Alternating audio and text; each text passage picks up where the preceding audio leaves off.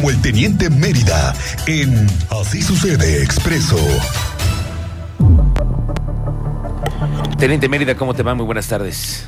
Muy buenas tardes, Miguel Ángel. Gracias, Cristian. Buenas tardes. Bienvenido, teniente. ¿Qué paquete? dándole. ¿Cómo te fue de lluvias? No, sí estuvo, sí estuvo complicado. Eh, Es la segunda lluvia que tenemos así constante, fuerte. Zona norponiente afectada, carretera estatal 100 y la 110. Que de hecho el presidente municipal emitió un mensaje a través de las redes sociales de Facebook a bordo de su vehículo cuando iba, creo yo, hacia el lugar de los hechos. La maquinaria y el personal comenzó a trabajar de manera inmediata para liberar ese, ese encharcamiento. Se anegó el, ahí el agua, quitaron las, las barreras de la vialidad y eso fue lo que pudo darle cauce al agua y que caminara porque quedaba anegado ahí Ujú. en la estatal 100 y 110 y aquí en la capital allá sobre el plan de San Luis fraccionamiento Monte Vesubio colapsó una barda esta barda que está hasta el final del fraccionamiento eh, colapsa y el agua se viene hacia los domicilios y escurre por la avenida principal que tiene una pendiente ingresa a siete domicilios con afectaciones menores ahí Sí, sí. Ahí me encontré al coordinador eh, municipal de Querétaro, eh, Francisco Ramírez, y él ya estaba ahí atendiendo. ¿Tú lo viste ahí? Sí, yo lo vi ahí. ahí Ah, estaba es que yo veo a muchos presidentes municipales que graban videos diciendo que andan en las inundaciones en- y yo no veo que se bajen de la camioneta. Bueno, eso fue grabado uno en una camioneta, ¿no? El, que, uno El de que Colón, el de Colón el de estaba arriba Colón. de su unidad. Y acá no, acá sí estábamos eh, ahí mojándonos los zapatitos para llevarles pues. la, la nota, ¿no? El- en relación a lo que estaban viviendo los condóminos de Monte Vesubio, allá en el norponiente de la capital, plan de San Luis. Y varios vehículos quedaron varados. El acceso a Jurica nuevamente ¿Qué tal los- cerrado. Oye, además se quedaron sin luz. Y se invirtió ahí un- una muy buena ¿Te cantidad de acuerdas dinero en que el ese eh? exalcalde Aguilar, no? Fue Marcos Sí, Aguilar. desde ahí que se- de ahí le metieron mucho dinero. Y Sí, no, ese y no, cárcamo. y no ha servido. ¿Qué O sea, pasa? el día de ayer, 2022, 15, lunes, No sirve. Serán se obras. vieron afectados otra vez. ¿eh? Sí, sí, sí. Se sí. vieron afectados, Y sí, muchos vecinos se quedaron sin vehículos hoy. Todavía había vehículos varados en algunas Sí, calles. porque no se podía, no, de hecho no podía pasar las grúas. Ahí hubo vecinos, por ahí tengo un video, video de uno de los vecinos que salió con su RAM a sacar los vehículos varados, ¿no? Echarles la mano. Y hay mucha gente que termina sus turnos en todo el fraccionamiento, en el Paseo Central Este, y sale caminando. Entonces se subían a la cabina y él los sacaba hasta el acceso Ujú. Ya sea en bicicleta o a pie, y ahí los dejaba y regresaba a darse otra vuelta para seguir apoyando. ¿Hasta Eso es lo que te- no se ve. No, no, no, claro. Y son también eh, labores de muchos vecinos que ayudan. Sí, ¿no? sí, que se son prestan. muy solidarios. auxilio, la ayuda. ¿Hasta dónde te llegaba el nivel del agua ayer, teniente? Eh, las botas casi abajo de la rodilla, ok. con las botas Y, luego, y fue demasiada lluvia de pronto, ¿no? ¿Qué es lo que en nos corto pasa? tiempo, sí, en en corto tiempo, tiempo. se nos viene, se nos Sí, vacían las nubes. Mira, hace falta agua. Y también lo que hace falta es captarla. No dejarla que corra, porque al final ahí estamos eh, declarando los funcionarios de que estamos en sequía, que se están muriendo los animales, que no hay agua, que la cosecha ya no llegó en temporada y entonces, ¿por qué no se capta toda esa agua y se sigue almacenando para ser utilizable en el campo o para el ganado, ¿no? Bueno, se supone que ahora quejando. el cárcamo mayor que se está construyendo, este inmenso, en 5 de febrero, va a tener una idea así, ¿no? El agua se va a recuperar y se va a llevar al río. Ok, pero tú sabes que ese río, que Avenida Universidad, ¿hacia dónde corre? Hacia Guanajuato.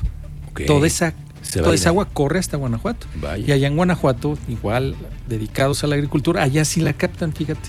Allá Sí. sí, tienen distintos métodos para captar esa agua y nosotros no, nosotros la vamos a encauzar hacia Avenida Universidad y la vamos a dejar nuevamente correr. Toda esa carretera Tlacote, las empresas de fertilizantes, todo eso, por ahí pasa, por ahí corre, corre y sale hacia Obrajuelo y esas, todo eso se va hacia Guanajuato. Toda esa agua Es corre hacia Guanajuato. Bueno, pues le faltan muchas eh, semanas a las obras, teniente, así que con las lluvias hay Hoy que tener... estuvo, no, no, no, es de las primeras probaditas a la ciudadanía de lo que se les viene. Bernardo de Quintana. ¿qué tal hoy? Hoy y mañana va a estar así. afectó la comunidad estudiantil. Yo digo que no solo a la estudiantil de la UAC, porque nos declaraba la rectora que se vieron afectados muchos planteles de la comunidad estudiantil por eh, las obras en Bernardo Quintana y las de San Pablo. Pero yo digo que no solamente la comunidad No, no, estudiantil, no, claro. todos, todos, Todos. absolutamente todos estamos afectados por todas las obras que se están desarrollando al mismo momento y a todas horas. Tenemos obras cierres eh, a partir de las 10 de la noche en centrales de 5 de febrero, de 10 a 5, de 10 de la noche a 5 de la mañana. Bernardo Quintana a la altura de Sombrerete, colocación ya de las estas ballenas, trabajando en eso y quedan cerrados centrales. Entonces, ya te imaginarás cómo estuvo en la mañana. Sí. Caótico. ¿A quién se le ocurrió, me dicen aquí en mi cuenta de Twitter, que es arroba M. Álvarez Vargas, ¿a quién se le ocurrió la brillante idea de hacer una obra de Bernardo Quintana al mismo tiempo de la mega obra de 5 de febrero? Pero Mm, pues este, se necesitan las obras, Interprete mi silencio, sí, pero de que se, Se necesitan, se necesitan. Urgen, urgen. Sí. Pero en temporada de lluvias, Y esa es una probadita, ¿eh? Sí, Eso no, es de lo que se nos viene por Yo no quiero año saber.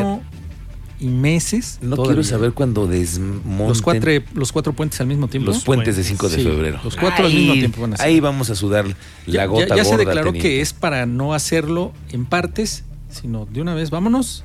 Los cuatro desmontamos y le damos, arrancamos de una Hoy vez con un todo, ¿eh? par de traves y un pequeño tramito, colapsaron la ciudad. Nada más con un pequeño tramo, pero es que Bernardo Quintana, lo que le pase a Bernardo Quintana, Sí. con un pequeño accidente en alguno de los carriles, se hace un Sí, no, atoradero. ¿eh? No, un- hacia, el, hacia el dentro de la ciudad, pero también con 5 de febrero son las dos arterias más especiales de esta capital. Sí. La 5 de febrero pues es tenemos tránsito federal. Federal, exactamente. Y Bernardo Quintana es la local, que se supone que está prohibido de tres y media, pero tú te encuentras camiones de transporte de personal, de mudanzas, trailers atorados en los arcos. Y luego súmale a todo esto de las obras los accidentes que se van generando, porque también es esa otra que se registraron muchos accidentes La el día de hoy por el mismo caos. No, pues Muy obviamente. accidentado. Por el mismo caos. Y los trabajadores, los, los amigos de las aseguradoras, los de las grúas, los amigos de protección civil. Ayer hay muy buen material que trajiste ayer en la noche de toda, tanta gente que está trabajando en las, en las lluvias, ¿no? Sí, no, no, no. Cuadrillas te, te das enteras. cuenta, sí, sí. Servicios públicos municipales, protección civil, bomberos, todos metiéndole mano. O sea, Sí. que te hayas encontrado, que yo me haya encontrado a alguien ahí sentadito. Era, era, la, era la nota, ¿no? No, Este no, este No, no no, está no. haciendo nada. No, todos metiendo mano. Algunos los agarró en servicio. De eso que te agarra en servicio, que no traes ni el impermeable, ni la chamarra, Ni la bota. empapados, en sop- así como le decimos, en sopita, sí, empapados, empapados, pero ahí dándole y pasando novedades y reportando. Pues hoy va a volver a llover, teniente. ¿eh? Pues sí, a hoy estar vuelve a llover, ya lo dijo hace rato la secretaria de gobierno, que vienen lluvias intensas esta tarde. Gracias a Dios, qué bueno que hay agua, Qué bueno. qué bueno que hay agua. Oye, te doy parte del primer juicio en Querétaro por la muerte de los perros rescatistas de Atos y Tango. En la mañana, se- en, los- en la sala de juicios orales, acá en el Cerezo, ya se inició, se tiene contemplado que te refería hasta el día viernes por la tarde, esperar ya la sentencia que se está buscando de 18 años, la pena máxima, por este sujeto, que hay video donde él coloca lo que parece ser alimento, presuntamente salchichas, allá afuera del portón, de donde ellos salen, salían diario, y los animalitos salen y lo primero que huelen es el alimento y lo pescan. Ya se aportó también eso, hay dos testigos presenciales y seis especialistas que van a rendir su declaración, por Ah, eso ok, por eso es tan largo es el tan largo, sí, hay, va a haber recesos. El día de hoy está contemplado que termine más o menos 6 de la tarde. Vaya. Para que más o menos te des una idea. Ok. No pudimos tener acceso, nada más fuimos, recabamos. Es porque hay que escuchar todos los testimonios. Sí, Y no claro, son públicos los, los eh, Eh, hay reservas por el riesgo que corre el presunto. Ah, ok. Pero yo le diría al juez, "Ah, ahora sí usted va a proteger. Yo si estuviera ahí enfrente del juez, yo se le diría como abogado, yo le, usted sí va a proteger al presunto y por qué no protegió a los animales. Pero Ah, también tiene derecho, teniente. No, ¿no? sí, claro, tiene, Tiene sus derecho. derechos. Sí, sí, tiene sí. sus derechos, pero también nosotros tenemos derecho a conocer cómo la juez va a llevar este juicio, porque actualmente en la legislación se siguen considerando como así cosas, objetos, y no tienen, eh, no se les puede dar como ser vivo. eh, pues una valorarlos en, mone- en moneda y de ahí eh, eh, catalogar cómo se le puede sancionar, sino al final son para el juez son como objetos, son Objetos. cosas, los dos perritos. Eso se tiene que legislar. Claro, eso nos va, nos estamos dando cuenta ahora que tenemos estos juicios que antes no existían tampoco. Sí, que no existían. Sería el primero para eh, buscar la pena eh, con prisión. ¿Hasta cuántos No, años están? 18 años. este, 18, años sí, por, envenenar matar a unos perros. Y a mí se me, ah, para tu servidor se me hace, se me hace poco, ¿eh? Se me hacen pocos. Se me hace poco. También yo creo que los, los que queremos a los animales en serio y los que los valoramos sabemos que eso no se vale. Híjole, ¿No? teniente. Bueno, de aquí al viernes estamos pendientes de eso. Te Sí. quiero hacer, antes de que te vayas, ¿qué dijo el fiscal? El fiscal ya No, declaró con ya respecto declaró al con tema respecto de Huimilpan. Sí, claro, ya. Vaya, que el escuchen fiscal- primero para darles este, el contexto. Mira, yo lo que te puedo comentar es que hay dos carpetas más iniciadas en el sistema anticorrupción. Por un lado, precisamente por las inconsistencias que se encontraron derivado de todo este, de todo este tema. Obviamente no voy a abundar en ese tema porque es un tema que apenas se está investigando, por un lado.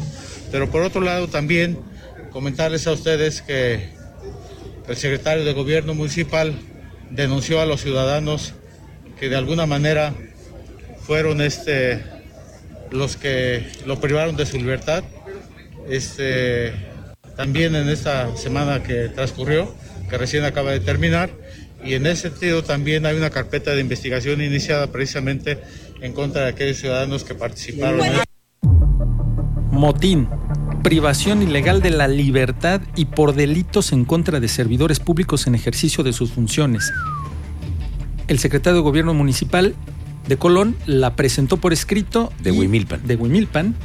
La presentó por escrito y ahora se le dará seguimiento por privación ilegal de la libertad. Ojo con esos abogaditos que llegaron ahí y que dijeron aquí nosotros y nosotros estamos defendiendo. Y que- ¿Por qué crees que al día siguiente que se programó la reunión, los abogados hablaron y dijeron que no podían asistir? Yo les di parte, yo fui a Huimilpan. sí, sí, tú estuviste y que, ahí. y que se iban a reunir, ellos ya sabían las consecuencias de lo que había sucedido enfrente de ellos y que empezó a tergiversarse toda la información porque empezaron hasta ahí a fugar de que no eran de Huimilpan las personas que Ah, habían no, ido. no, no. Ah, no se dieron cuenta, tomaron un microbús y llegaron a Huimilpan y vieron, se acercaron y dijeron, ah, ¿qué pasa aquí? Ah, sí, hay que a amarrar amarrarlo. al secretario Vamos de a gobierno". pasearlo, sí. ¿A quién será? Pues no sé, este... Sí, señor, ¿eh? Ahorita. Se les ¿eh? hizo fácil haberlo hecho, pero por ello pueden quedar toda la vida en prisión, ¿eh? Privación ilegal de la libertad. ¿eh? Tú sabes cómo Privación ilegal. Son 49 años. No.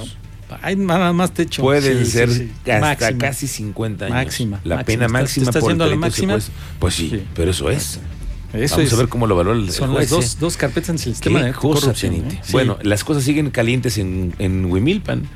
Sí, ya pusieron nuevo titular. Vamos a ver cómo funciona el nuevo titular. Pero, pues, tiene la bendición. Sí, sí, sí. Ahí no le Ya- va a pasar ya lo nada. sabes, ¿no? Muy bien, Ya lo sabes. teniente, estamos en, en- contigo de regreso en redes sociales. Te encontramos en. Mérida 7776, Twitter. Rapidísimo, compañeros, en Paseo Querétaro, esquina Peñaflor, no sirven los semáforos desde la mañana. Ningún agente de movilidad reporta aquí el auditorio. ¿eh? Muy bien. Lo reportamos porque hay falta de energía eléctrica por toda la ciudad. El llamado es aquí a la- a los- al superintendente de la Comisión Federal de Electricidad y a su equipo de trabajo porque hay muchas fallas. Estamos de regreso después de la pausa.